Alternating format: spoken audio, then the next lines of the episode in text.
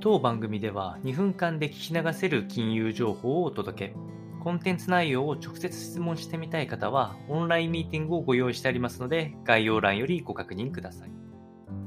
本日のテーマは、春闘ベア実施で、30%の企業が賃金上昇に前向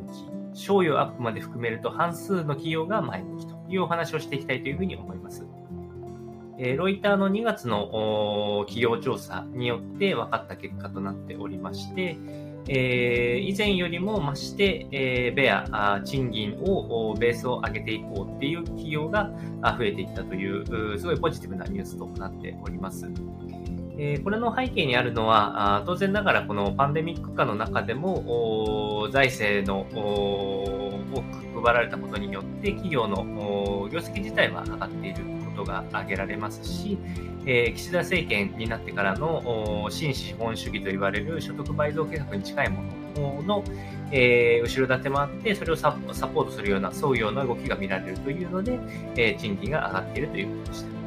まあ、ただ、ベアで、えー、定期的な人件費が上がるっていうのを避けたい企業においては、賞与、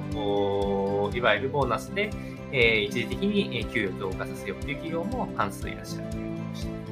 え逆にこうネガティブになっている企業っていうのは、このインフレによって原材料価格の上昇があったりとか、え、こういう賃金の中身の開示っていうのが企業にとってはメリットが少ないと